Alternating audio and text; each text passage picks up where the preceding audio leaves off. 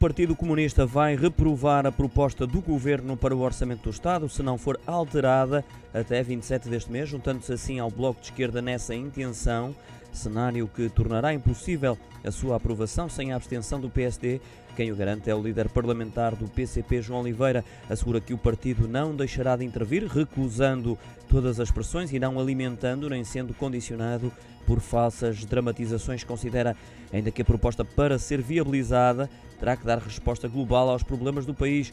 Problemas esses que não tiveram resposta da parte do governo, segundo João Oliveira, como a degradação do poder de compra dos funcionários públicos, a falta de valorização das pensões que correspondem a carreiras contributivas ou a problemas laborais. Acrescenta ainda que existe uma sucessão diária de despedimentos coletivos, pressionando o governo a pôr termo a mecanismos que permitem essas possibilidades às empresas.